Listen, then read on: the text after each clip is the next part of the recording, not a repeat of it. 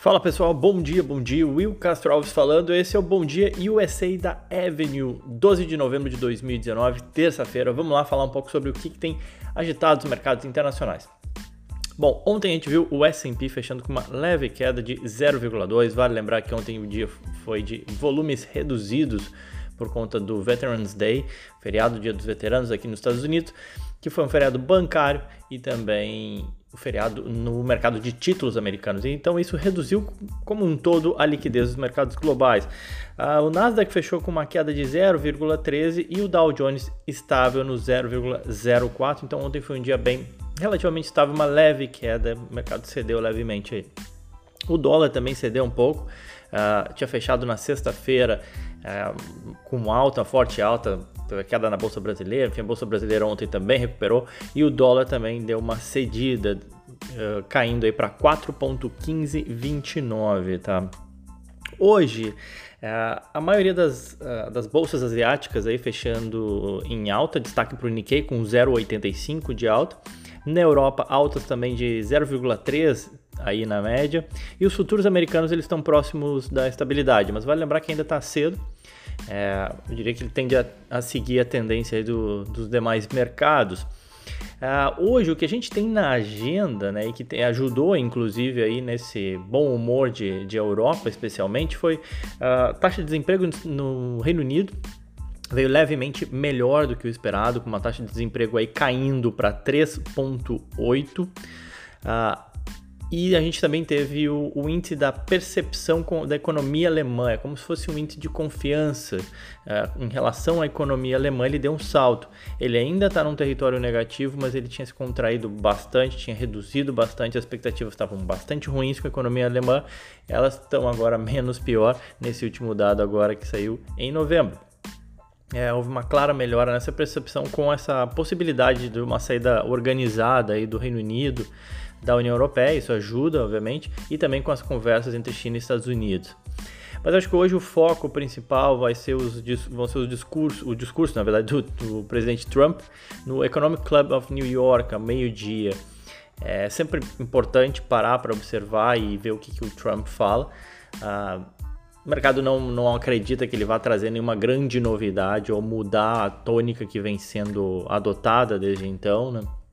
E que tem ajudado, inclusive, os mercados, né? Ou seja, um tom mais amigável, dizendo que o acordo entre China e Estados Unidos está próximo, mas meio-dia ele fala, e eu acho que o mercado vai uh, estar em compasso de espera até esse horário, tá?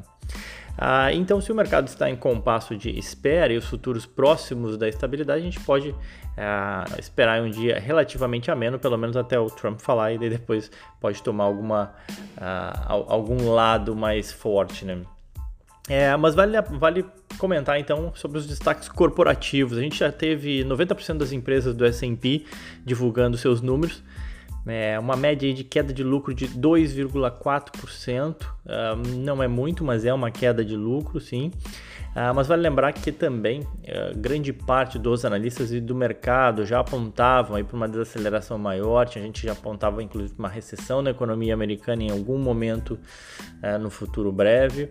É, de fato, houve uma queda dos lucros, mas de 2,42% e muitas das empresas surpreendendo positivamente aí, vindo menos pior do que o mercado esperava. E isso tem ajudado os mercados a subirem, né? Os índices acionários da Bolsa Americana atingindo novas máximas. Nesses próximos dias, a gente tem Walmart, Target e Home Depot, gigantes aí do, do varejo americano. Na tec, no lado da tecnologia, a gente tem ainda Cisco, Nvidia e a gente tem as maiores empresas de cannabis aí, né? Que ganharam fama nos últimos meses, várias dessas empresas com fortes altas depois fortes quedas, que é um mercado nascente, é um setor nascente e aí, enfim, com bastante risco, obviamente. Mas a gente tem essa semana a Aurora, a Canop Groove, Cronos, Tilray, são as, diria, as quatro maiores empresas do setor de cannabis. Todas elas vão divulgar seus resultados uh, nessa semana e a gente vai comentar aqui nos próximos dias. Então acompanha esse podcast que a gente vai estar tá falando desses resultados. Bom, vamos lá. E também falar do que, que aconteceu aí nos dois destaques de duas empresas. Uma bastante conhecida, eu acredito de todos, a Toyota. O código dela é TM. É, chama atenção que Mazda, Nissan, Honda, Mitsubishi, todas essas eh, outras empresas japonesas, elas têm tido dificuldade para vender carros para os americanos, né? Já a Toyota realmente não. As vendas da Toyota cresceram 4.5 aí no último trimestre. Não parece muito, tá? Mas esse é um setor que já não tem crescido muito, já é um setor maduro, digamos assim, né? especialmente na economia americana. É, mas o interessante é que a Toyota tem se adaptado muito bem às mudanças é, e a empresa vem surfando muito bem as mudanças na tendência de consumo. 66% das vendas da Toyota nos Estados Unidos são de pickups e SUVs. Tá? E aí é interessante quando a gente vai olhar o mercado, né, o mercado americano como um todo, 70% das vendas de carros novos nos Estados Unidos são exatamente de SUVs e pickups. Alguns anos atrás, a Toyota remodelou as fábricas para essa tendência né, que ela observou. É, e realmente isso vem, vem surtindo efeito, né? A Toyota vem vendendo muito bem as suas picapes, suas grandes picapes e SUVs aqui para os americanos. Enquanto a Ford lucrou, por exemplo, 1.400 dólares por carro nesse último trimestre e, a Tesla, por exemplo, 268 dólares, a Toyota alcançou uma lucratividade de 2.300 dólares por carro. Não por acaso que as ações aí acumulam uma alta de 25% no ano. Toyota vai muito bem na bolsa. Outra talvez não tão conhecida de todos, a Match Group, código é MTCH. Pelo nome talvez não seja tão conhecido, mas a Match Group é a dona do Tinder e outros 45 apps aí de encontros. Bom, a Match Group viu suas ações aí sofrerem nos últimos dias, caindo quase 10%, depois que eles revisaram o guidance, né, ou seja, a expectativa deles para o resultado do próximo trimestre para baixo.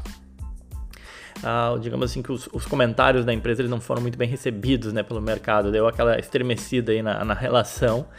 É, mas ainda assim ela segue crescendo, só no último trimestre 437 mil novos uh, usuários entraram no Tinder, né? o Tinder é cada vez mais cheio, mais povoado. Tinder atingiu aí 5,6 milhões de usuários. E além disso, a fidelidade dos usuários aumentou, né?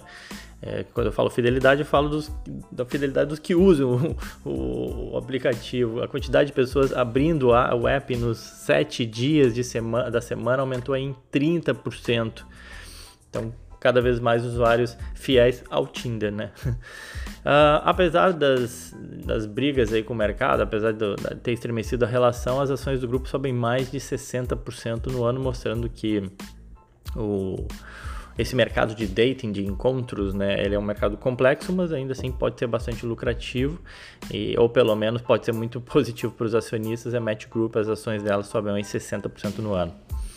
Bom, e falando ainda de resultados, a gente tem é, hoje é, Tyson Foods, Skyworks, CBS e uma grande loja de, é, de autopeças aqui dos Estados Unidos, Advanced Auto, Auto Parts, todas elas divulgando hoje, amanhã a gente comenta. Era isso então, pessoal, fico por aqui, desejo a todos um ótimo dia, excelentes negócios e uma, uma excelente terça-feira. Aquele abraço.